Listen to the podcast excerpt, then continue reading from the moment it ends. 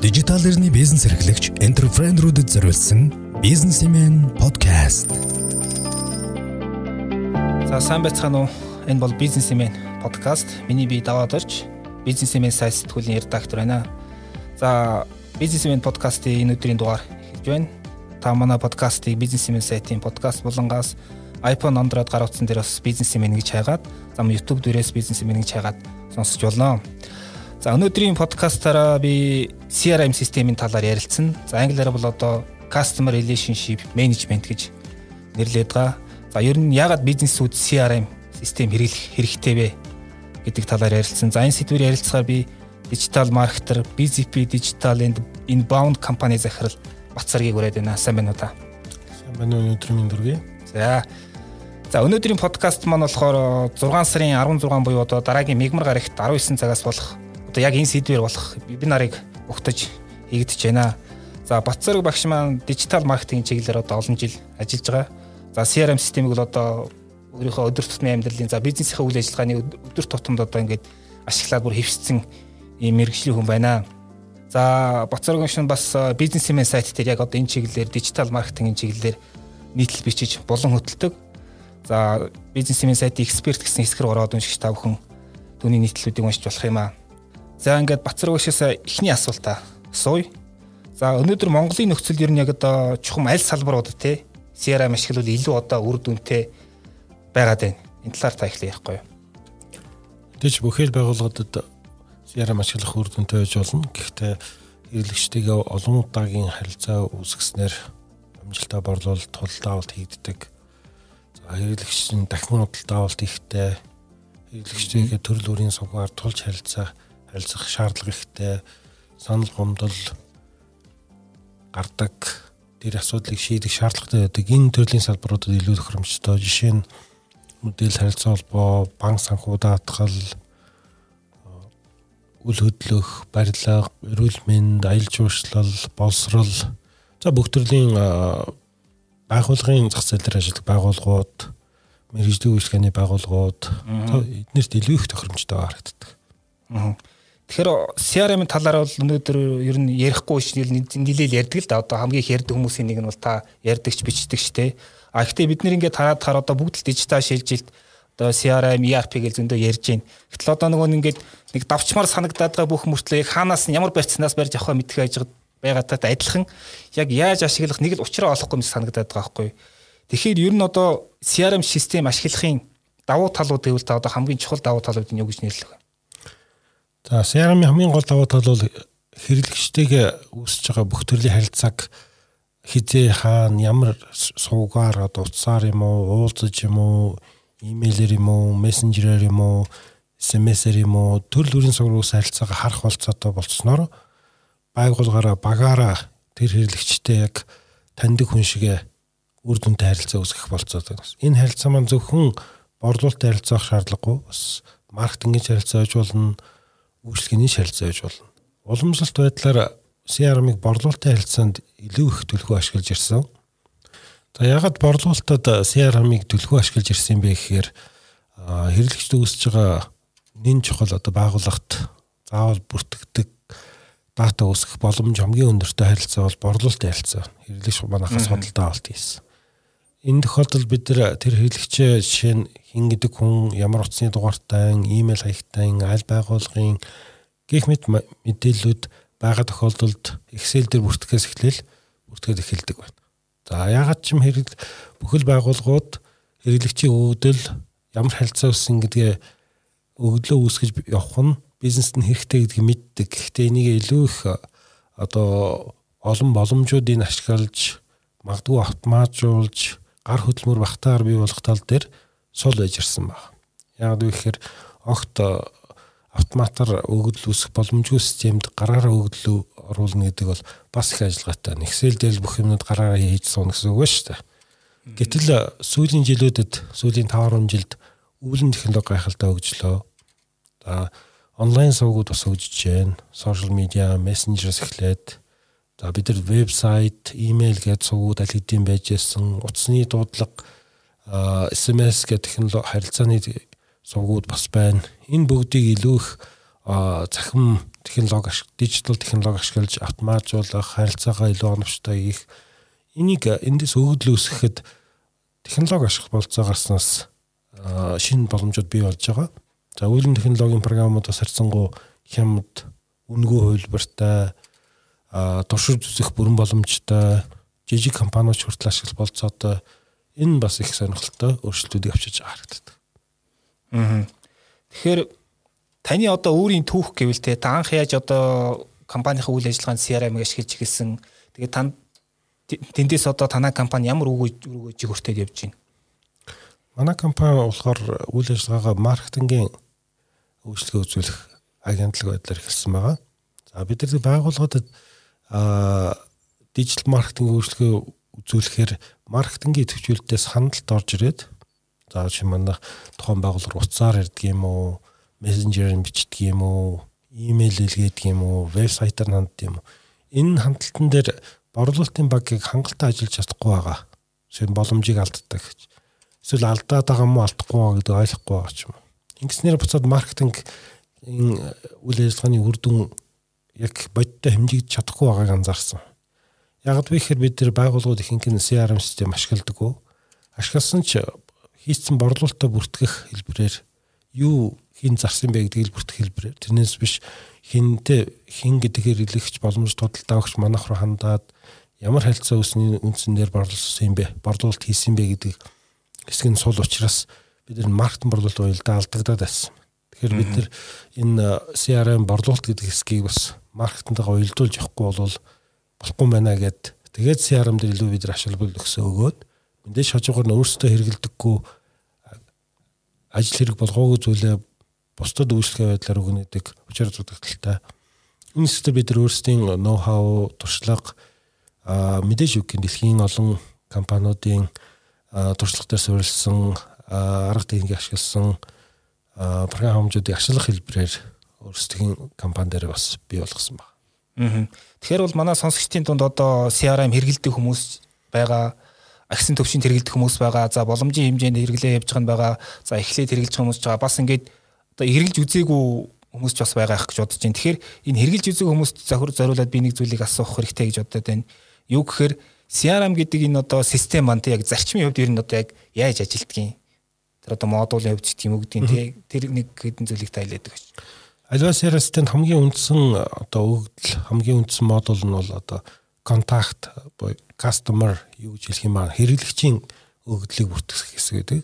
Тэр тэнд одоо тэр хэрэглэгчийн нэр, овог, утас, имэйл хаяг, байгууллага, албан тушаал, зураг одоо юу гэдгийг эсвэл манайхаас ямар бүтээгдэхүүн сонирхож ирсэн анх хизээ үүссэн цаашлаад бидэнтэй ямар төрлийн харилцаанууд үүсгэж ирсэн энэ төрлийн өгдлүүдийг бий болгох хэсэг баг хэсэг. Тэгэхээр тэндэл гол өгдлүүд үүсгэж эхлэх хэрэгтэй. За CRM системийг одоо юу гэх юм байхгүй байгаа тохиолдолд хүмүүс Excel дээр мөр үүсгээл бичээд эхэлдэг те. А тэрнтэй төстэй гэсэн үг. А гэхдээ өнөөдөр үнгүй хүртэл CRM-д бий болсон. Бид жишээ нь HubSpot гэдэг CRM ашигладаг. За энэ CRM-ыг одоо 1 сая контакттай хүртэл ашиглахад үнгүй ашиглаж болдог. Тэгэхээр 1 сая контакт бол бүхэл байгууллагууд за одоо үнэхээр л том банк энэ төр биш бол асуудал биш байна те. За тэнд би хамгийн ихэнд л одоо юу гэх юм хэрэглэгчийн мэдээллийг утас нэртэй оруулаад эхэлдэг ч юм уу. За өөрөө оролцоогүйгээр өгөгдөл үүсгэх бас нэг ялбараар бол Facebook пэйжийнхээ мессенжертэй шууд холбогдож болж байгаа. Аа. Би админ пэйжийнхээ админ байлаа гэх юм бол мессенжер холбоёг л 3 4 товч дараад холбож байна. А тэгээ манай пэйж мессенжер орж ирсэн хэрэглэгч нар бүгдээрээ тэнд манай CRM дотор автоматар үүсэл байна гэсэн. Аа магадгүй мессенжерийнхээ чатны дунд дээр хүн утас ч юм уу имэйл хаяг бусад мэдээлэл үлдээсэн бол бас тэрнээс нь өгдлөө байжуулаад дата болгоо явчихна гэсэн. А бас хоёр дахь одоо юу гэдэг өгдөл амархан үүсгээд эхлэх ялангуяа байгуулгын борлуулалтаа имэйлээр харилцаа үүсгэх газар бол имэйлийнхээ одоо Gmail гэдэг юм уу Outlook програмууд холбогддог. Нэг хэцүү биш. Код бод бичих хэрэггүй. Хоёр зүр юм суулгаад холбож. За ингэнгүүт мэдээж би харилцагч нартайгаа боломжтой худалдаа өгч нартайгаа имэйлээр харилцаж байгаа тэр харилцаа бас дата болоод үүсгээд эхэлнэ гэсэн. Ийм хүм маягаар хэлбархан эхлээ явчихад тэрэн дээрээс өр өгөөжийг нь шат шаттай хараад явах болцоо байгаа. Өөрөөр хэлбэл CRM ингээ янз янзын суугаар ингээд орж ирж байгаа мэдээллийг ерөөсөө нэг ингээд саунд хийгээд тэнд одоо тэр мэдээлэл удирдах тийм боломжийг олгож байгаа юм ба шүү дээ тий. Яг зөв тий. Аа тэгэхээр ер нь одоо та бол одоо голдуу HubSpot системийг компаниуд ингээд заагаад туршуулад ингээд сургаад явдаг те. Тэгэхээр ер нь хаа нууц биш бол те. Танаа одоо үйлчлүүлж исэн компаниудаас ер нь хамгийн одоо сайн онц одоо ажиллаж байгаа нь одоо те CRM-ыг онц ажиллуулж байгаа ер нь ямар жишээ вэ? Бид ерөнхийдөө үйл хөдлөлийн компаниуд дээр илүү их төрүүлж нэвтрүүлж эхэлсэн. Одоо 2016 оны сүүлээс одоо Nom Construction Development компани дээр За зөвхөн одоо CRM талаас биш маркетингийн автоматжуулалтын талаас бас ажиллаж байсан байна. За тэгээд үйл хөдлөлтөөр ягаад энэ систем илүү их хурдан бид нар амжилттай ихний үр дүнгуудыг харж эхэлсэн бэ гэвэл үйл хөдлөлийн борлуулалт олон удаагийн төрөл бүрийн харилцаан дээр суурилж хийгддэг байна. Нэг орж ирэл хүн байр аваад гараа авчих юм байхгүй. Одоо 8 нэрийн дэлгүүр би ажиллаулдаг бол хүн орж ирээд пост дээр авсан бараг уншуулал гараа авчина. Эдгээр минутын тухай асуудал. Гэтэл үйл хөдлөхийн борлуулалт бол нэг хүн ирж үзэн утсаар ярина. За дахиад тэр хүний гэр бүлийн үний харилцаа орж ирнэ. Банкны магадгүй зээл хөөцөлдөн эргээд бас тэр хүн өөрөө ирэхгүй байгаа тохиолдолд эргэж бас авчруулах аваргауудыг хийнэ гэдэг чинь энэ харилцаануудаа зөв өдөрж явснараа боломж тудалдаа өгчаа дундаас нь алдахгүй байх.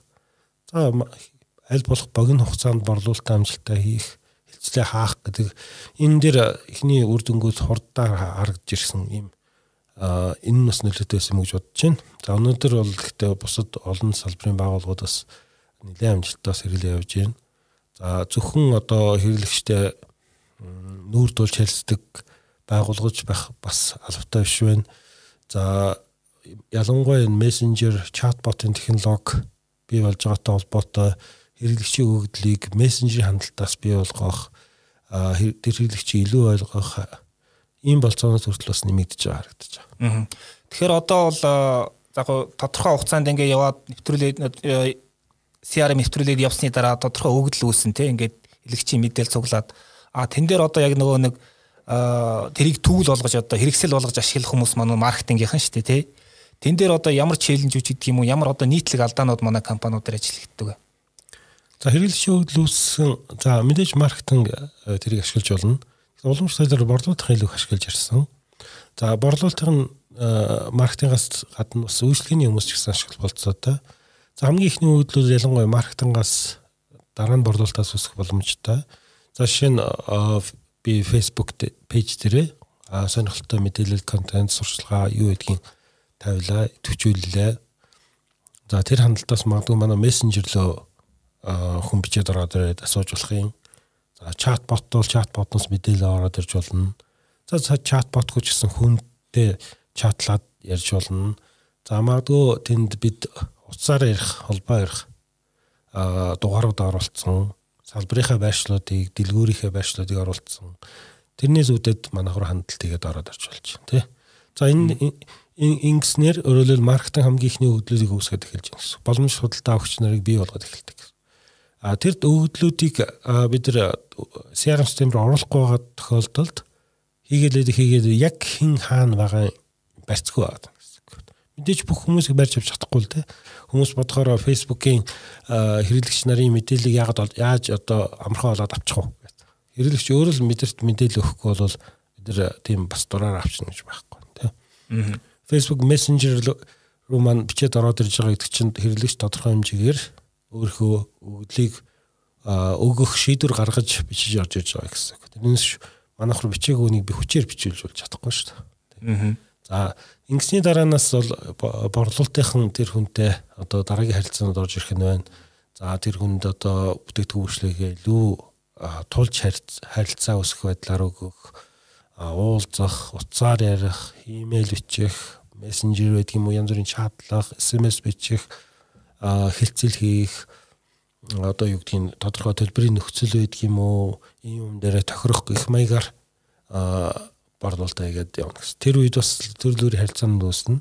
За үүний дараа нь бол харин манайхаас судалдаа авалт хийсэн харилцагч бий болчихж байна. Тэр харилцагч бид нар харилцаа бий болгочод орхичж огт болохгүй байгаа.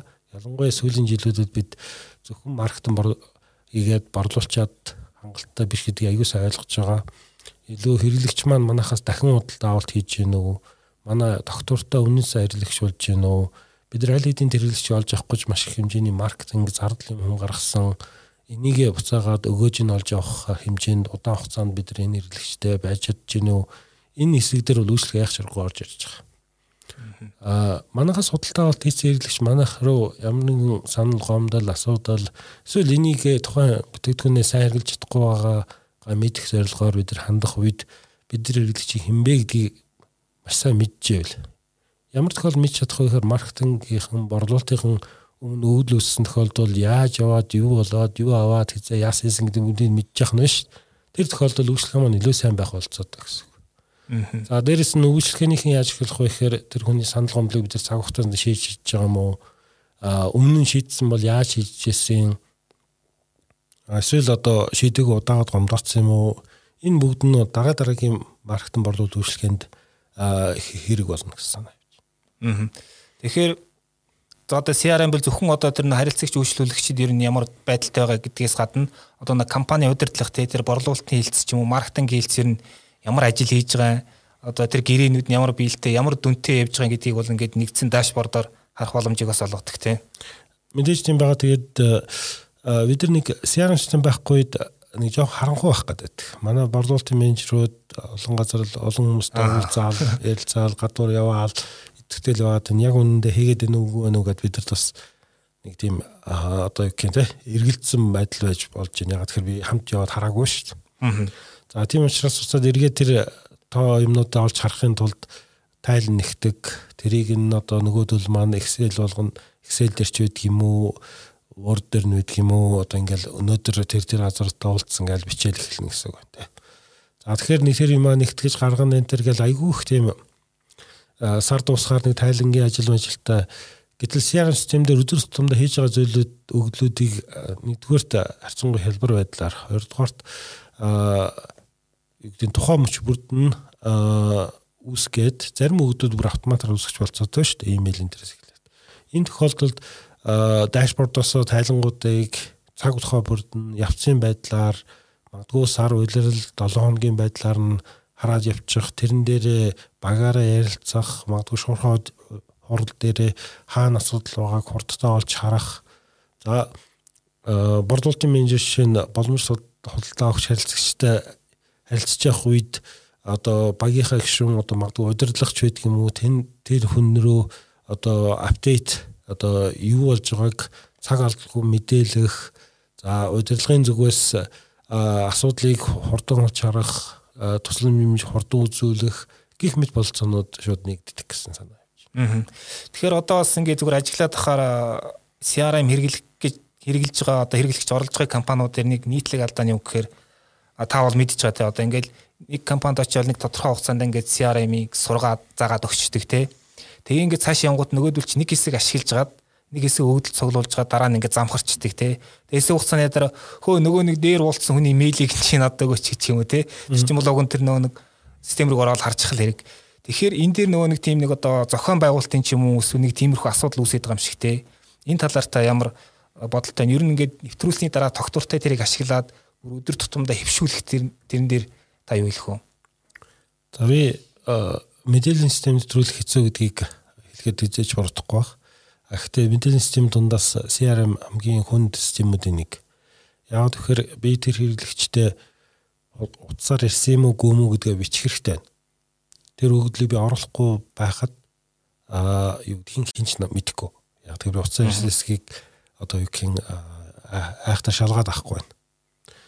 Аа тийм учраас би тэр системийг хөтлөхгүй, ашиглахгүй хаях магадлал нь одоо өндөр байна гэсэн үг тийм.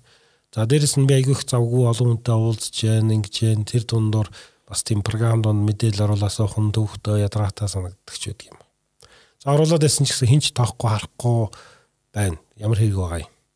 Тэрнээс би тайлан гаргаж जैन тэгээд тайлангийн маань удирдлага маань харахгүй байна ч гэдэг юм. Ийм тохиолдолд амжилтгүй болох магадлал эрс өндөр болоод. Дээрэс нь хангалттай надад яаш хэрэглэхийн заа сургаагүй би тэрийг ойлгохгүй байна. За иймэрхүү олон хүчин зүйлсээс хамаарат амжилтгүй болох эрсдэлтэй байна. Тийм учраас тэрийг амжилттай болохын тулд төрөл бүрийн аргуудыг бас хэрэглэх ёстой байгаа. За нэгдүгээр сургалт сайн байх хэрэгтэй байна.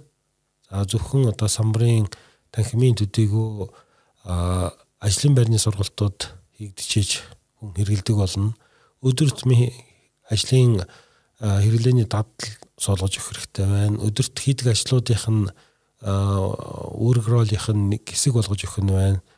За жишээ нь борлуулалт менежер CRM нэгэд харахад өөрийнх нь уцаар ярьж, уулзаж, мэдээлэл өгж ажиллах хэвээр хүмүүс нь нүүрэн дээр шууд харагдаж байгаа тохиолдолд тэр системийг нөгөө байнга орж харах. Одоо бид нар нэг өглөө ирээд имэйл үздэг гэдэг ч гэдэг юм уу эсвэл одоо ханилаа хараад өнөөдөр хин хинтэй уулзах вэ гэж хардаг шиг тийм CRM систем рүү ороход л одоо хийх ёстой ажлууд нь бүгдээр харагдж яадаг. Өнөөдөр ямар ямар ажлууд хийх ёстой юм, хинтэй уулзах ёстой юм, хаана надад борлуулалтын боломж харагдаж байна. Шинээр гэдэг манайх руу хандаад орсон би ярих ёстой, уулзах ёстой, имэйл явуулах ёстой хүмүүс нь хаана байна, мессенжер шаатлах хүмүүс нь хаана байна гэдэг нь шууд харагдаад энэ тохиолдолд өдөр тутмын хэрэглээ болох, дадал болох болцоо нь илүү нээлттэй, илүү үр дүнтэй болдог. Дээрэс нь багаар ажиллаж байгаа тохиолдолд үр дүн бас гарна. Дээрэс нь хийж буй хэрэглэнээс нь ажлаас нь бий болж байгаа өгдлүүдийг одоо борлуулалтын гүйцэтгэлийн хэмжигч гэдэг юм уу энэ цалин урамшуултад холбож өгөх тохиолдол бас үр дүнтэй. Өөрөөр KPI системд орох өгдлүүдийг бас CRM системээс гаргаж ирэх болцоод харагдаж байна. За бас багаар харьцангуй нээлттэй үзүүлэлтийг харж байгаа тохиолдолд хүн бас бусдаас хоцрох үе бусдаасаа бас сайн явж байгаасаа суралцах анзаарах энэ болцоонууд бас нэгдэж өгдөг. Аа. Одоо тэгэхээр ийм байж болох. Одоо ERP дээр бол нэг нэг компани ERP-г нэвтрүүлж одоо системээ зарчаад өөр нэг компани одоо тэрийг төлөвшүүлэх ажлыг нь бас хариуцаад тэр нь баг айгүй үнэтэй байгаад байдаг те.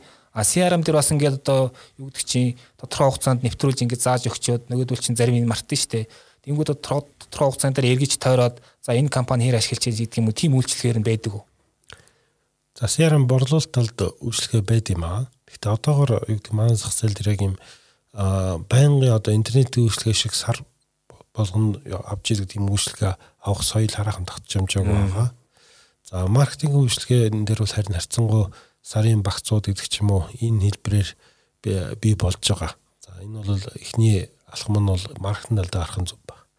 За өндөр өгдсөн зах зээл дээр бол одоо Хойд Америк, Европын ч юм энэ зах зээл дээр бол борлуулалтын үйлчлэг үзүүлдэг компани. Тэр нь өмнөөс нь очиж юм борлуул явна гэсэн үг биш. Тэр борлуулалтын менежерүүдийн үйл ажиллагааг өдөр тутамд нь илүү өргөжтэй сайн байх энэ тал дээр нь үйлчлэгнүүд үзүүлж болдог баг. Аа. Аа тэгэхээр та бол одоо бол ингээд CRM-ыг байнга ашигладаг. Ер нь CRM-ыг олчвол ер нь ажлаа ер нь төсөөлөхгүй байх тийм ээ. А заримдаа одоо юу гэм магадгүй миний CRM систем рүү хандж чадахгүй одоо юу гэдгийг интернет харах болцоо байхгүй энэ тохиолдолд бол одоо яг юу ихээсээ ойлгохгүй болчихдог байна тий. Энэ өөрөө яг хуучин би надад дэвтэр байсан гэдэг ч гэдэг юм тий. А тийм зүг дэвтрээ хачгаараа юм хийж чадахгүй та төстэй л гэсэн үг байна. Гэхдээ дэвтэрт бол айгүй сул тал шүү дээ. Миний хар дэвтэр дотор айгүй олон доо зингсэн гэсэн бүх юмнууд байгаа. Гэхдээ тэр нүндаас нэгдүгээр хайх шүүх, тэрийг эргэлж э, буцаагаад эргэж ашиглах болцоонод айгүй хязгаарлалт ягаад гэвэл чинь цаас аналог мэдээлэл учраас. А CRM дээр бол би илүү их сонирхолтой байдлуудаар харах болцоод учраас илүү их гой боломжууд надад бий болж байгаа. Таны одоо хувьд одоо яг CRM дээр юу юуг одоо интеграц хийсэн мэдээж вебсайт байгаах, Facebook Messenger өөр өөр ямар системүүдийг интеграт хийсэн бэ? За Facebook Messenger-ээр Messenger манай ханд зэрэглэгч тухайн хэрэглэгч маань шууд автомат руу үсээд таймлайн буюу харилцааны төвхөн дээр нь Messenger-ийнх нь яриа нөөсөө явчих нь байна. За өөр юу гэж болох вэ? Вебсайтнаар хандах үед одоо вебсайтны төрөл бүрийн формууд барьшуулж болдог. Тэрийг бүгдсэн хүмүүсийн дата ороод ирэх нь байна. За тэр вебсайтын дотор ямар ямар хуудсууд үзсэн юм бэ гэдэг төвхөд өснө гэдэг ч юм уу. За магадгүй вебсайтн дээр лайв чат байршуулсан байж болох юм. Тэгэхээр тэр чатаар чатсан түүх ороод ирж болж байна. За имэйлийг ярьсан те имэйл манайх руу имэйл бичсэн миний имэйл бичсэн хэрэглэгч нар гэдэг юм. За цаашлаад Facebook-ийн сурчлагын байдаг байгаа. Facebook-ийн сурчлага маань ямар шатар сурчлагын байж болох вэ гэхээр Facebook-ийн lead generation гэдэг төрлийн сурчлага байгаа. Энэ нь болохоор хэрэглэгчийн одоо news feed дээр сурчлага маань харагдаад хэрэглэгч одоо тэр download байдаг юм уу, get offer байдаг юм уу, sign up гэх мэт үйлдэл дуусан товчуудыг дараад дарахт нь бид нар мэдээлэл өгөө гэсэн форм гаргаж ирэх нь байна. Тэн тэр мэдээлэл нь Facebook-ийн хэрэглэгчийн бүртгэлээс нь автомат амархан бөглөж орж ирдгээр бас давуу талтай юм сурчлага. Тэгэхээр Facebook-ийн сурчлагаа бас интеграц хийж болно гэсэн үг байна. За тэрс нь утасны дуудлагуудаас холбооцсон юм байна. Бид нар өнөөдөр Call Pro компани одоо дуудлага зохицуулах шийдэл, call center шийдэлтэй CRM-ийн програмыг маш их олон байгууллагууд дээр интеграц хийгээд өөрөө гүйж нь харагдаж байгаа. За энэ call center-ийн шийдэл, CRM-ийн шийдэл хоёр ер нь харилцан холбоотой ажиллах нь гэдэг бол бүхэл зах зээл дээр бүхэл салбарт одоо туршигдсан заавал байх хэрэгтэй чухал зүйл байна. За мэдээж энэ бид нар байгууллагын дугаарын тухай ярьж байна тийм. За үүнээс гадна Android гар утсууд, iOS гар утсуудыг бас холбох болсон. Ялангуяа Android гар утсан дээр одоо тухайн утсан руу орж иж байгаа дуудлага, гарч байгаа дуудлага, ирж байгаа орж байгаа мессежүүдээс CRM системд өгдөл үүсэх болцоод. Жишээ нь би өөрийнхөө тухайн дугаар утсыг зөвхөн ажлын зорилгоор ашиглаж байгаа тохиолдолд тэр утсаар би ярьж байгаа авж байгаа явуулж байгаа SMS бүх мэдээлэлс дата усгаа явуулчихна гэсэн үг. Тэгэхгүй болохоор манай борлуулалтын менежер ажиллаад байдаг ажиллаад байдаг ажлаасаа гараа явсан чинь тэр хүндээ харилцсан бүх харилцагч нарын мэдсэн чинь нөгөө нөхрийн олсон компанид очиж явж явах вэ гэдэг. Ийм тохиолдол байдаг ш одоо билетийн касс юу гэдэг юм те.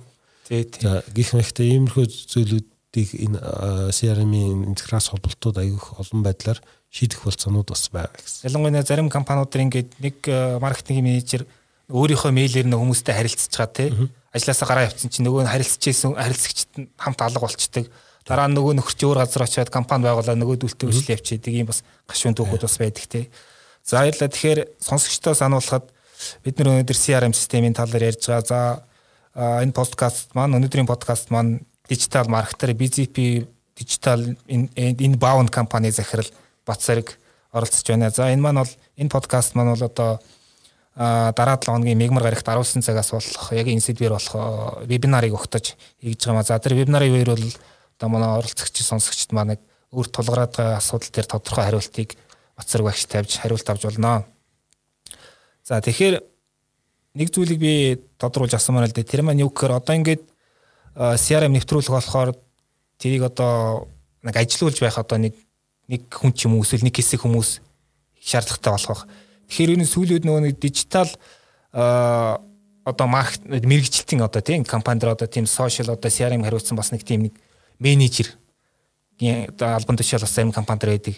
Тэгэхээр энэ талаар та ямар бодолтой вэ? Ер нь компаниуд одоо ийм ажил хийдэг менежер хэрэгтэй болж байна уу?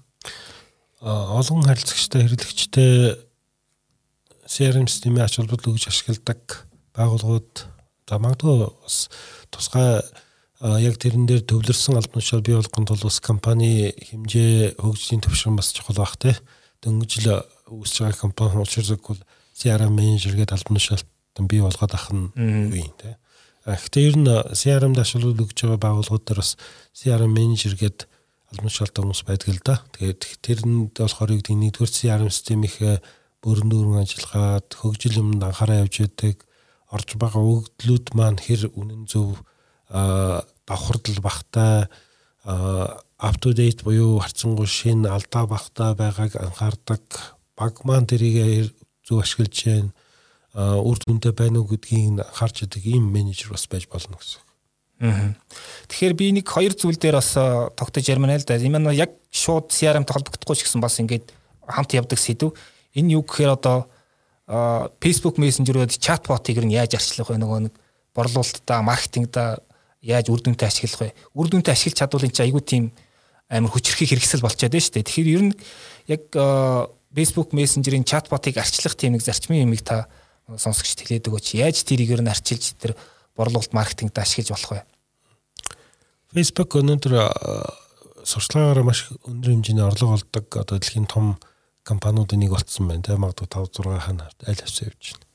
За тэд яагаад мөнгө олж чадж байна гэхээр бид хинбэ юг сонирхтын хинтээ найзын ямар үйлдэлгээд байгаа бүгдийг мэддэг учраас тэрэн дээр суулж сурчлагынхаа үйлчлэгийг зарах болцоотой байна. Яг тэрнтэй адилхан хэрэглэгч манай чатботоор мессенжерээр хандаад чатботтой харилцах үед тэр хэрэглэгч яг юу сонирхоод байгаа юм ямар учиртай юм гэдгийг ойлгох болцоо байдаг. Тэр нь цаад хүн заавал юм бичиж байгаа бичиж явах гэдэг албатай биш. Юу дараад байгаа юм магадгүй байж болох сонгуутуудаас алийг нь хийж байгаа юм гэдгээс их хамаарч байна гэсэн үг. Жишээ нь манайх юу гэдгийг гутлын дэлгүүр байлаа гэж үү. Манай мессенжероор чатботоос одоо хүн одоо эрэгтэй одоо юм офисын одоо ботын гутлын чиглэлээр ороод үзээд байна. Тэгэхээр тэр хэрэглэгчийг бол энэ төрлийн бүтээгдэхүүн сонирхож байна гэдгийг бид нэр ботвол өөрөө танил мэдчих болцоодог гэсэн үг. А тийм учраас тэр хэрэглэгчийг хэрвээ тухайн үед худалдаа авалт хийгээгүй байгаа тохиолдолд дахин хэрхээ төвчүүлэх үү? Энэ юу нь ямар юм сонирхтыг а гэдэг талаар илүү их мэдээлэлтэй болж ухаалаг болж чадна гэсэн санаа. Тэгж ашиглах юм л үр дүнтэй байна гэсэн. За дээрээс нь тэр хэрэглэгчэнд нэг удаа хандаад дуусчихгүй дахин дахин хандаж болно. Бид дараа дараагийн зөвшөөрлөөр дахиад ороод ирж болно.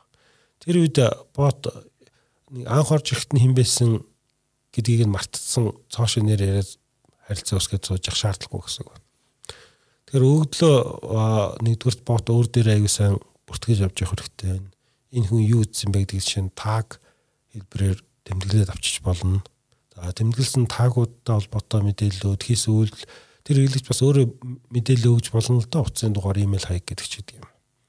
За утасны дугаар имэйл хаяг гэсэн мэдээлэл ийг авсан бүртгээд авч чадсан тохиолдолд цаашаага борлуулалтын менежер шилжүүлж өгч байдаг юм уу?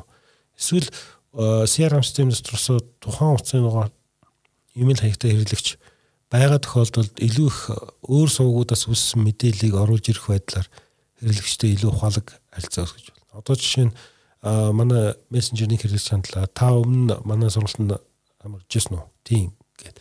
Хамарж ирсэн бол бүртгэлж ирсэн имэйл хаяг. Имэйлээр асуух юм бол тэр одоо ямар компани хэн гэж хүн хизээ сууж ирсэн гэдэг өгдлийг CRM-аас хайгаад болоод мэдчихнэ шүү дээ Юм бол дараа сургалтын бүртгэлээ хийхдээ та сургалтын бүртгүүлэх аа за тэгвэл та ийм ийм хөнгөлт авах боломжтой байна. Аа таны нэрээр чи бүртгэл авчлаа шүү гэд. Тэр хүн дахиж мэдээл оруулахгүйгээр бүртгэж болох нь илүү хэлбархан. За магадгүй тэрийг тэгж чадаагүй тохиолдол нөгөө хэрэглэгч чинь за нөгөө юмнуудаа дахиад оруулаад сууж явах гэдэг төгшөөгөө сургалтанд бүртгүүлэг байж болох юм гэдэг юм. Эсвэл бид нар нь тэгэхээр хэрэглэгчд хөнгөлт авах учиртай байсан. Тэр хүн тэр хөнгөлтөө авах гэдсэн чинь нөгөө бот маань ойлгохгүйсээр хаад дургууг нь хүргээ гаргацсан байх байгаа. Иймэрхүү маягаар ботоо илүү ухаалаг хэрэглэгч юм бэ гэдэг танд мэддэг ойлгодог ийм болгож иж илүү үр дүнтэй болгож болно гэсэн. Аа. Тэгэхээр яг битэрийн ярьж байгаа зүйл донд бас зарим сонсогчтой хувьд нэг нэр томьёо мэмэний хувьд ойлгомжтой юмнууд зарим зарим сонсогчтой хувьд байж магадгүй. А тийм бол одоо санаа зовлтгүй дараагийн вебинар дээр яг одоо Бацар өгш маань ингээд дэлгэцээр яг ингээд одоо яг тухайн үйлдэлүүдийг яаж хийх, яаж ашиглахыг бол тодорхой харуулнаа. Тэгэхээр санаа зовлт өгөж хэлэх байна. За тэгэхээр бас нэг зүйлийг би асуумаар байна. Одоо компани ихэнх компани ингээд нэг вебсайттай. Гэхдээ вебсайт мань нэг тийм нэг үхмэл одоо амьд биш байгаад байдаг. Нэг одоо захирлын мэдчилгээ тэгээ нэг одоо эрхэм эрхэм зэрлэг алсын хараа гэдэг нэг юм байна. Нэг одоо замнал гэдэг нэг юм богинохон түүхтэй те тэгэл болоо. А нөгөө нэг хэрэглэгчтэй ашигтай байх, сонирхолтой байх тэр тал дээр юус ингээд явж чаддгүй. Тэгэхээр компани вебсайтыг хэдийгээр одоо бид тийм entertainment одоо контент үйлдвэрлэх зорилготой биш ч гэсэн яаж одоо хэрэглэгчтэй сонирхолтой байлгаж болох вэ? Энэ тал дээр та нонсенс сонсогчдод зөвлөгөө өгөөч. Вебсайтаа бид хэрэглэгч төвтэй болгох хэрэгтэй гэж зөвлөж байгаа. За тэгэхээр бид нар бодохдоо манай бүтээгдэхүүн үйлчлэгээ бидний тухай ч хамгийн чухал гэж боддог. Яг шаргагүй бид нар өөрсдөө бодож байгаа. Бид нар өөрсдөө төвтэй компани брэнд бүтээгдэхүүн төвтэй гэхээр гэж бодож байгаа гэсэн. А гэтэл хэрэглэгчд бол арай өөр зүйл хайж идэх. Надаа ингээд утас маань хуучирчлаа шинэ утас авбал ямар зөвөр утас авбал зөвөр бол за тэр үн мөн нь иймэрхүү бол яах юм бол шинэ технологи юу гарч уу гурван камертай бол яах вэ энэ үзгээс л бодож байгаа. Тэрнээс ямар гайхалтай одоо энэ компани одоо юу гэнэ те одоо захирал нь ямар мундаг юм бэ гэдгийг харж байгаа тудалдаа бол их биш байх гэсэн үг мэдээж тэр захирал мундаг байх бол зөвлөдөө. Тэр айгүй хэрэгтэй. Гэхдээ хэрэглэгч эхлээд өөрийгөө л бодно шүү дээ. Над юу хэрэгтэй байгаа юм юу гэх. Тэгэхээр хэрэглэгчтэй хэрэгтэй мэдээлэл контентуудыг байршуулах хэрэгтэй гэсэн. Тэгжээж тэр манай илүү сонирхолтой болно. Бид нэр Facebook пэйж дээр тийм төрлийн мэдээллүүдийг илүү их тавьдаг те. Зураг, видео, лайв, төрөл бүрийн мэдээ. Яг тэрний шиг вебсайт чи илүү сонирхолтой байх хэрэгтэй гэсэн. Би McKinsey компани одоо менежментийн зөвлөх одоо дэлхийн тэргуулах компани нэг байна те. Пэйжэр вебсайтаар ороод үзэх юм бол тэнд манай энэ үйлчлэгээ аваараа тэр үйлчлэгээ аваараа гэсэн юм байдаггүй байна. Илүү нүүр хуудсан дээр бол одоо хиймэл оюун одоо байгуул байгуулгын одоо юунд яаж ямар ач холбогдол өгж болох юм гэдэг ч юм уу. Коронагийн дараа одоо зах зээл ямар өөрчлөлтөнд орох нь? Энэ үеэр бид ямар өөрчлөлт хийх ёстой гэдэг ч гэдэг юм уу. Яг тийш ороод байж байгаа менежментийн гүйцэтгэх удирдлагын энэ хүмүүс чиг хэрэгтэй мэдээллүүдийн илүү өөх тал дээр төвлөрсөн байдаг гэсэн. Тэрний цаана яагаад тэрийг хэрхэн яаж хийх вэ? Яа хийхдээ юу анхаарах юм, ямар тусламж хаанаас авах хэрэгтэй гэдэг үед нь өөрөөсөө McKinsey план байж байгаа гэсэн. Тэгж хийх хэрэгтэй гэсэн. Учир зүггүй бүх юмаа зарах гад дайраад идэг учраас тэгж чичрээд идэг учраас оронгууд л дүүр бүтээгдэхүүнийх нь жагсаалт явж нь тийм очиртай. Захирлууд өөр өөрсдөө энэ дээр буруутай. Манай тэр бүтээгдэхүүн нүүрэн дараалга нь энийг авчираад тавьсаар хагаад орохоор нэг ирээлжсэн олон бүтээгдэхүүний линкнүүд харагдаж байдаг ерөөсөө нэг хэрэглэгчээ бодохгүй шүү дээ тий. Бас танай компани сайтыг би бас нэлээд байн бай орж үздэг л дээ. Тэгэхээр бас яг таны одоо ярьж байгаа зарчим бас хэрэгжээд багш байгаа ингээд тэнд ингээд аюу ашигтай тийм сонирхолтой контентууд их байгаад байдаг. Тэгэхээр танай вебсайт нь яг одоо бас энэ тал дээр яаж ажиллаж байна?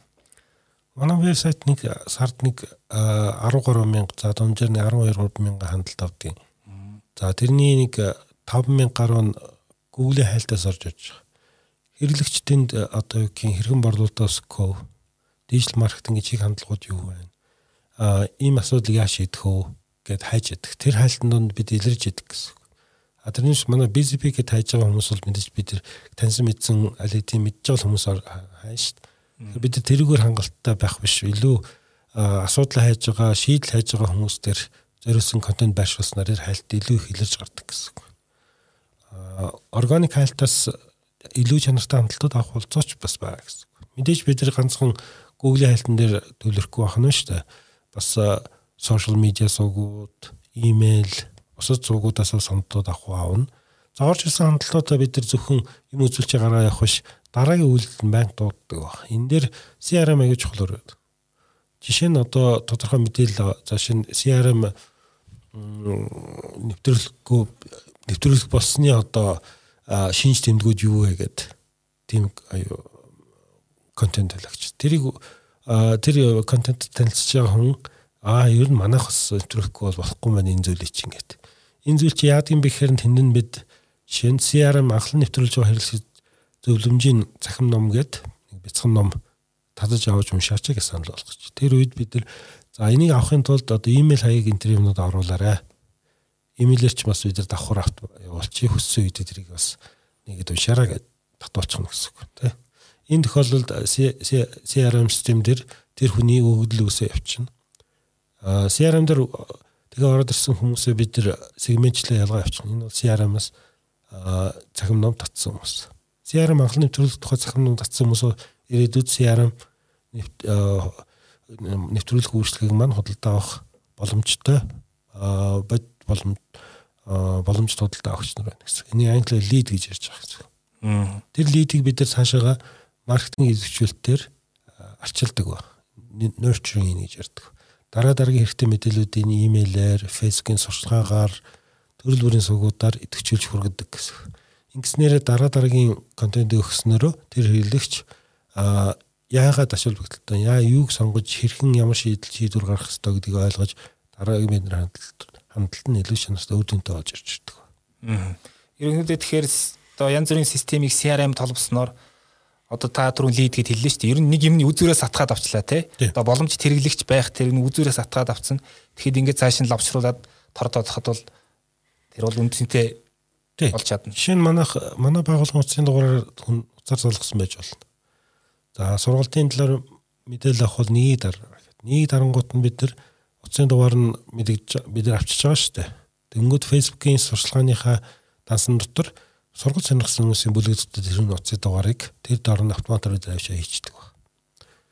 А тэр тохиолдолд тэр хүн тэр дараа сургалттай холбоотой төрөл өөрийн контент мэдээллүүд байн гараад явж байна гэсэн үг. Яг тэгэхээр тэр хүн дээр үед утсаар ярьсан учраас манай тэр бүтээгдэхүүнийг сонирхсан гэдэг бид мэдэгдсэн байгаа гэсэн үг.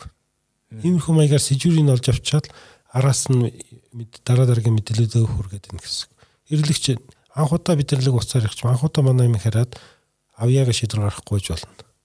Тэрийг нь бид төвчээртэй автална хөгжүүлээд хамтдаа явж идэг гэсэн үг. А CRM систем байхгүй тэд хүмүүсээ алдчихж шүү бид нар хааж явж байгаа юм байна тийм. Тэгэхээр та тэр дөрөв хэрэглэгч төвтэй гэд ярьлаа тий. Тэгэхээр одоо нөгөө тэрэн дээр үнслэх нөгөө контент маркетинг гэдэг нэг ойлголт сүүлүүд аявих яригадаад зарим мэрэгчлэнүүд бол одоо ойрын үед энэ контент маркетингээр мэрэгсэн хүмүүс аюу хэрэгцээтэй болон зах зээл дээр гэж яриад байгаа. Тэгэхээр контент маркетинг бол зөвхөн одоо сайт дээр сонирхолтой материал тавихаас гадна одоо сошиал сувгууд дээр бас ч гэсэн янз янзын гоё контентууд байрлуулж болно тий. Тэгэхээр энэ талаар ер нь та юу хэлэх вэ? Ер нь энэ контент маркетинг гэдгийг одоо энэ ойлголтын зарчмын хувьд дээр яаж хүлээж авч тэрийг одоо хэрэгжүүлэх ёстой байдгийг. За маркетинг хэрэглэгчтэй манай бүтээгдэхүүн ийм мундаг учраас судалж байгаа гэж одоо шахсан маягийн маркетинг борлуулалт бол биш байна.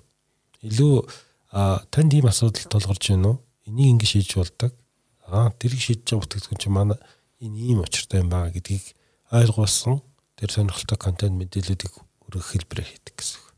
Одоо жишээ нь би овьяасаар жишээ авах дуртай л да.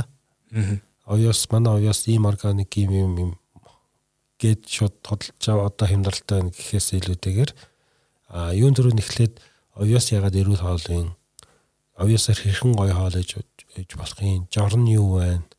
Энэ тухай мэдээлэл хөргчээд араас нь овьяас удалж авахыг санал болгоно гэсэн үг тийм. Тэгэхээр яагаад хэрэгтэй энийг яаж гоё хоол хийж болох юм гэдгийг нь ойлгоцсон хүн удалж авах магадлал нь хамаагүй өндөр. Дээрэс нь шахагдаж биш. Өөрийнхөө яг хүслээр сонирхлоор өөрөө шийдвэрээ гаргаж авна гэсэн. Энэ ийм хэлбэрээр явах юм бол контент маркетинг үр дүн гарна гэсэн. За контент маркетингснэр танай байгууллага одоо зорилт хэрэглэгчийн хувьд одоо нэг багш гэн хэвлэл мэдээллийн хэсэл нэвтрхий тавьшиг одоо юу тач зөвлөх юм байгаа нэг тим хэлбэрээр ихтгэлийн олж авсан ийм урт хугацааны өрөөгөөжтэй харилцаа бий болж явдаг гэсэн. Тэгэхээр яг би зүгээр нэг хэрэглэгчийн үүднээс ингээд харахад ямар бодол одоо сая төрлөө гэж бодоход одоо энэ солонгосчууд бол миний бодлоор энэ контент маркетингийг бол маш бүр амар хүчтэй хийдэг.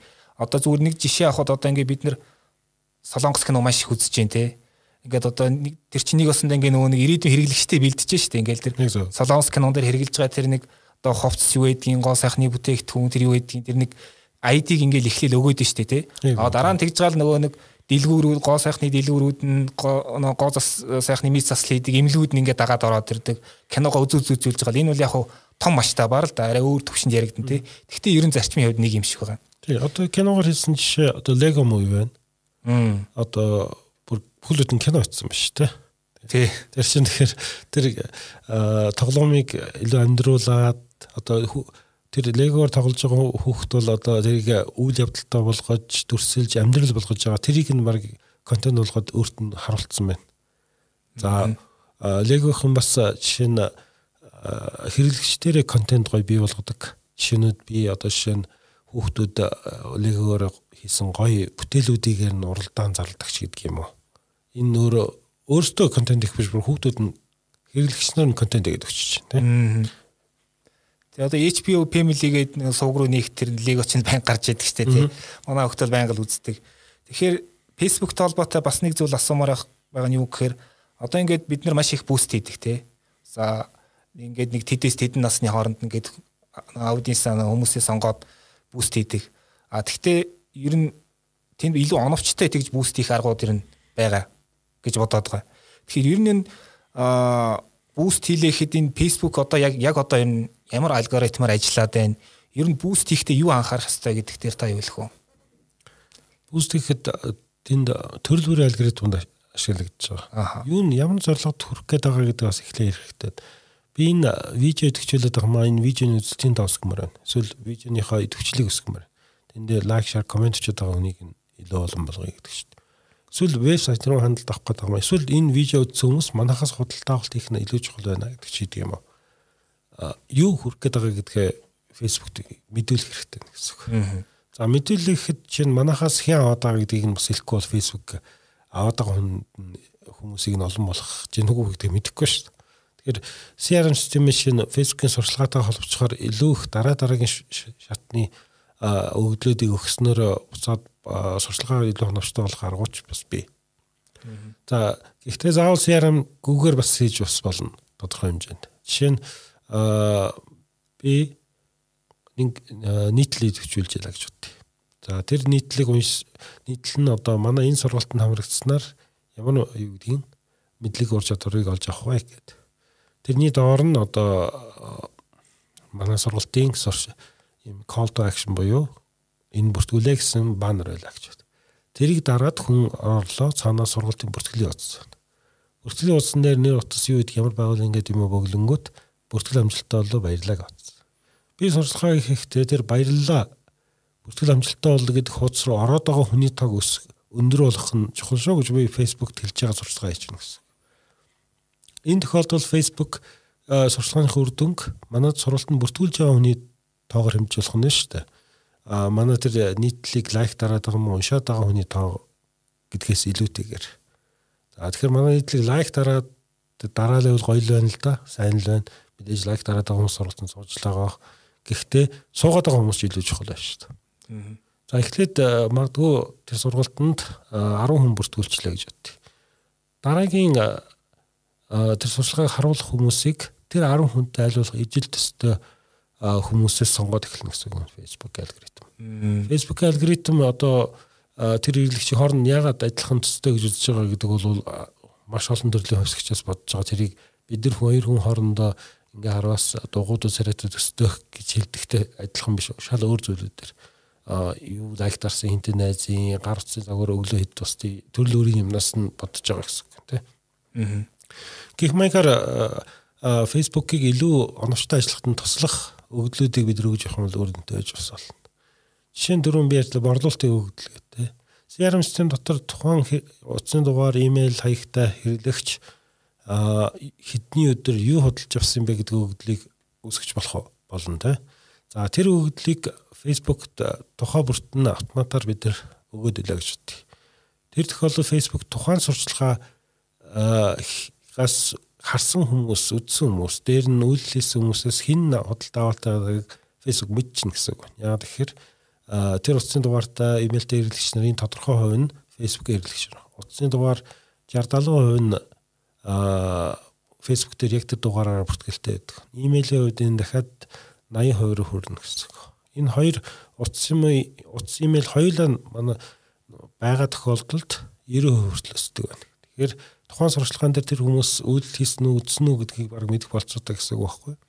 Тэгэхээр энэ сурчлагаан дээр хинэн аваад байгаа гэдгийг Facebook мэдчихэж байгаа гэсэн үг. Тэгэхээр аваад байгаа хүмүүстэй илүү төстөө хүмүүсийг олж үзүүлье гэсэн алгоритм ажиллах юм бол Facebook илүү ухаантай явна гэсэн үг тийм. Тэгэхээр сонсогчдоо хэлэхэд энэ хэсгийг бол одоо ахиж сонсохоор гэж хэлмээр юм тий. За би бол одоо подкастаа дуусчаад ахаад энэ хэсгийг бол ахаад сонсно. Ягаад тэгэхээр Facebook дээр одоо үр дүнтэй буст хийх гэдэг бол маш чухал болчиход байна тийм энийг ахиж сонсох хэрэгтэй. Аа тэгэхээр аа нэг зүйл бас би сонирхож асуумаар байна. CRM-тэй эргээд холбогдоо тий. Тэрний үг гэхээр CRM нь бас ингээд ялангуяа HubSpot бол одоо хамгийн өргө айлгчт ингээд гар утсан дээр ороод ирсэн тий.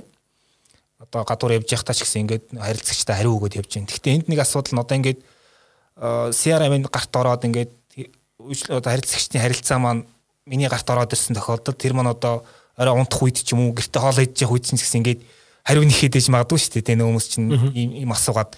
Тэгэхээр ер нь энэ одоо тэр нэг балансыг ер нь яаж барих хэвтэй. Таны хувьд одоо яг ямар хөө байдалтай энэ дээр? За би яг энэ дээр үлгэр шээж гэж огт хэлэхгүй.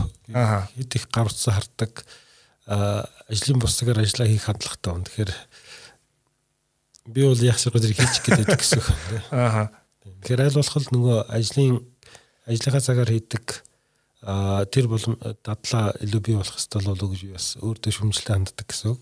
Гэхдээ зарим тохиолдолд а одоо магадгүй тэр хүн 6 цаг 30 минутад манай байгууллага уцаар ярьлаа гэж бодъё би офисээс гараа авцсан. Энэ тохиолдолд тэр хүний дуудлагыг авч чадаагүй гэсэн болов би боломж алдсан байж магадгүй ш. Аа гэхдээ яг би гэртээ сууж гин манай байгууллагын дугаар миний гар утас руу дуудаад ороод ирэх учраас би хариулаад мэдээлэл өгөөл үр дүнтэй бас байж болох болно. Тэгэхээр ийм технологийн боломж нь би заавал ажил дээр байж ах шаардлагагүй магадгүй гин чөлөөтэй байгаа цаг дээрээ тодорхой хэмжээгээр цагийг ажилдаа зарцуулаад илүү үр дүн гаргаж болсон юм дээр бол би ашиглацдаг гэсэн. Тэгэхээр битэрийн ярьж байгаа сэдв бол одоо зөвхөн одоо энэ ярьж байгаагаар зогсохгүй өөр янз янзын сэдвтэй холбогдно. Ялангуяа дижитал маркетинг гэдэг энэ том сэдвийн хүрээнд Тэгэхээр Бацраг гişвэн өмнө бас манай бизнесийн мэйн подкаст нэг удаа оролцож байсан маркетингийн автоматжуулалт гэдэг сэдвээр оролцож байсан. За тэрийг манай бизнесийн сайтын подкаст болонгоос тав хүн орж сонсч болно. Ер нь одоо бид тэр ярьж байгаа сэдвтэй холбоотой илүү одоо дэлгэрэнгүй мэдээлэл авах ч юм уу илүү мэдлэг авах тийм ямар их сурвалжууд байна. За нэг нь бол танаа сайт чинь BGP MN гэдэг сайт байгаа тий. Тэгэхээр бизнес имэн дээр бас бацраг гişвэн болон байгаа. Өөр нэг одоо энэ CRM-тэй холбоотой дижитал маркетинг холбоотой ашиглах тийм их сурвалжууд ер нь юу вэ? Бид нар хаанаас энэ талын одоо мэдлэг ур чадвар одоо арга зүй энтрийг олж бас сонсч яадаг вэ гэх юм бол хэд хэдэн вебсайт, сошиал сувгуудаас хардаг юм аа. За бас онлайн сургалтын платформуд ч бас бий. За манай багийн эхний мэдлэг мэдээллүүдээ суур мэдлэг мэдээлэл олж авдаг нь бол HubSpot Academy байгаа. За тэр академид онлайн академи нөгөө хичээлүүд байдаг. Англи хэл дээр аа магадгүй одоо нэг курс нь 3 цагийн видео хичээлтэй 60 асуултанд хариулаад 75%-ийн зөв хариулах юм бол сертификат авах болцоотой бид шинэ ажилтнуудаа тэдэн тооны сертификатыг ийм хугацаанд авч одоо яг гин тэ суурьюга туршилтын хугацаанд дасан зохицох хөтөлбөрийн хүрээнд хийх ёстой гэдэг шаардлагуудыг хүртэл тавьдаг. Бид нэр тэр сертификат маань одоо тодорхой хугацааны дараа хугацаанд дуусахад илүү шинжилж дахин үзэж ойлголтоо баяжуулж шинжилж идэг гэдэг ч юм иймэрхүү байдлаар бас бас болдог байгаа. За мэдээж онлайн сургалтын бусад платформуд байна. Одоо Coursera гэдэг юм уу, Udemy гэдэг юм уу, эднүүдээс бас бид сурдаг байгаа. Бид нар бас өөрсдийнхөө сургалтуудаас онлайн болох гээд ажиллаа явж байгаа л да. Одоо дижитал хар хором платформ дотор төрж исэн видеонуудаа байршуулад эхэлж байгаа. Тэгэхээр энэ тохиолдолд бид нэр сургалтуудад танхимын хэлбэрээр олон жил зааж ирсэн бол танхим онлайн хосос хэлбэрлөө хөгжүүлжүүлэх гэсэн бодол байгаа. Зөв зөв. Тэгэхээр за сүүлийн асуулт болгоод бас нэг чухал асуулт байна. Юу гэхээр LinkedIn. Одоо бид нэр бас тэрийг нэг үр дүнтэй ашиглаж чадахгүй л байгаа гэх юм тий. Тэр бол маш том ингээд бас нэг хүчрхэг төвл одоо хэрэгсэл байгаа. Тэгэхээр яг та аль болох одоо товчхонтой хариулахыг хичээгээрэй. Юу гэхээр LinkedIn-ийг нь яаж үр дүнтэй бас энэ маркетинг борлуулалт ашиглах вэ гэдэг дээр тайд үг хэлээч. LinkedIn мэдээж манай зорилттой сегмент маань дотор одоо байгууллагууд, том байгууллагууд байгаа гадны зах зээл дээр магадгүй бас ажиллаж байгаа. Энэ тохиолдолд LinkedIn-ийг сонирхолтой байна, тийм. Эсвэл манай зорилт байгууллагуудад экспатууд ч гэдэг юм уу, гадны хөрөнгө оруулагч ихтэй тохиолдолд бас заавал ашиглах ёстой суугаад байна. За тэнд бүхэл одоо мэрэгжлийн юу гэдгийг ажил хэрэгч хүмүүс байгаа. Тэр хүмүүст өөрийн санаа бодол, ноу хау, гаргаж байгаа амжилт, контент, мэдээлэл, сурчлагаа, нийтлэл юу гэдгийг төрөл бүрийн мэдээллүүдээ хүргээд тэрэн дээрээсээ харилцаа үүсгээд аваа явчих болж байгаа. За тэгэхээр LinkedIn би анзаарсан бол компани пэйж гэж байдаг, групп байж болно, хувийн профайл байгаа би одоогийн байдлаар анзаарахад бол хүний профайл нь илүү олон хүнд хүрч чадж байгаа харагдаж байгаа. Пэйж бол жоохон сул. Facebook дээр пэйж бол мундаг байдаг тий. Групп жоохон сул. За тэгэхээр хувь хүнээрээ би олон найзтай болчдаг. Надад энэ 9200 орчим connection буюу найз байгаа Facebook-оор бол. За тэрнийг яаж бий болгосон бэ гэхээр би өмнө ямар нэгэн өөр сувгуудаар одоо шил CRM дээр манай байгууллагатай харилцсан хүмүүс байгаа шүү дээ. Тэр хүмүүсийн өгөгдлийг би LinkedIn рүү оруулцдаг гэсэн. Тэгээ тэдэнд найз өсөлт явуулна, харилцаа үүсгээл байнга явуул идэвхжүүлээд байдаг гэсэн. Тэгэхээр тэдэн тэр маань хүрээлэл маань өсөд байдаг гэсэн. За тэр хүмүүст хүмүүст би байнга шинэ мэдээлэлүүд тавиад харуулад байна гэсэн. Тэр хүмүүс тэр комент бичдэг юм уу, үйл хийдэг юм уу, харил мессенжер бичиж ирдэг юм уу тэр тохиолдолд харилцаа үүсгээд борлуулалт руу хүртэл аваад явах болцоо таа гэсэн. LinkedIn дээр Sales Navigator гээд борлуулалтын шийдэл бас бий. Тэр борлуулалтын шийдэл нь ямар учиртай вэ гэхээр LinkedIn дээр манай бүтээгдэхүүнчлэг авах боломжтой зорилт хэрэглэгчийг лид гээд лид буюу одоо боломж судалдаа өгч сэжмгээ хадгалаад байдаг гэсэн. Тэр хүмүүстэр илүү төвлөрч харилцаа үүсгэж ажиллах болцоог олгодог юм аппликейшн байгаа гэсэн. Тэ. За, юу жоох үнэтэй нэг сарын 60 70 доллар авцаа байдаг. Тэгэхээр надад жоох үнэтэй байгаа юм шиг санагдав. Гэхдээ минимаа нэг борлуулалтын үнийн дүн өндөртэй тохиолдолд бас болохгүй ч зүйл байхгүй. Тэр програм жишээ нь HubSpot-ын CRM-тай холбогдчихдаг би нэг ашигладаг байсан юм байна. Тэгэхээр нөгөө LinkedIn дээр би идэвхтэй харилцаад хөөцөлдөө явж байгаа хүмүүс маань CRM дээр бас давхар харагдаж байдаг гэсэн үг. Тэгээд их мэхтэй холбогддог гэсэн. LinkedIn дээр бас сурчлагын аргууд бий. Одоо Facebook дээр бид буст хийдэг гэдэг шиг LinkedIn-ийн сурчлага хийж болно. LinkedIn-ийн сурчлага маш тийм сонирхолтой боломж байдаг нь тухайн зорилт хэрэглэгч нараа одоо ямар байгууллагад ажилладгийг, ямар албан тушаалттай, ямар мэрэгжлийн салбарын хүн гэдгээр нь хүртэл чиглүүлээд сурчлага хийж болдог гэсэн үг. Жишээ нь би уул урхан компани удирдах ажилтны захирлууд руу шиглүүлж хагаад мэдээлэлүүд харуулж чадна гэсэн санаа явж байна. Жишээл одоо банкны чиглэлийн хүмүүс рүү гэдэг шиг юм. Өөрөөр хэлбэл зорилт хэрэглэгчтэй олох тал дээр илүү хүчтэй байх нь. Нөгөө B2B байгууллагын зах зээл дээр гэсэн үг. Facebook дээр бол хэрэглэгч нар албан тушаал юмнуудаа ямар компани ажилтныг нэх оруулахгүй шүү. А LinkedIn дээр бол юунд дуртайгаа нэх оруулахгүй. А ямар мэрэгжлийн хаана ажилтгийг энэ нь бол байж идэг гэсэн. За баярлалаа. За тэгэхээр подкаст маань энэ түрээд өндөрлөх гэж байна. За тэгэхээр Батсараг багшаасаа үсгээд одоо өнөөдрийн битээр ярьсан зүйлээс одоо яг CRM хэрэглэх гэж байгаа хэрэгжилж байгаа бас нэг тодорхой асуудлуудтай тулгараад байгаа сонсогчтой зориулаад одоо дүгнэлт хийсгээ хэлээч яг гол одоо юун дээр анхаарах. Тэний одоо хэлмээр санагдах тэр мессеж юу вэ? За тэгэхээр CRM системийг ашиглах гэдэг бол өнөөдөр нэг тийм одоо санхүүгийн өндөрлөлтөй суралцах хийхэд одоо миний технологийн мэдлэг хүрэхгүй тийм зүйл огт биш болсон гэсэн үг. Гол нь хэрэгжилж эхлэх хэрэгтэй, ажил хэрэг болгох хэрэгтэй, суралцах хэрэгтэй гэсэн. Нөгөө програмууд байж байна. Хэрэглэхэд харцсан хэлбэр болцсон. Сошиал дээр бид нар алид ашиглаж сурцсан одоо пин хийн гэдэг юм уу, меншн хийн гэдэг юм уу, фоллоу хийн гэдэг юм уу, тийм функцүүд нь орцсон.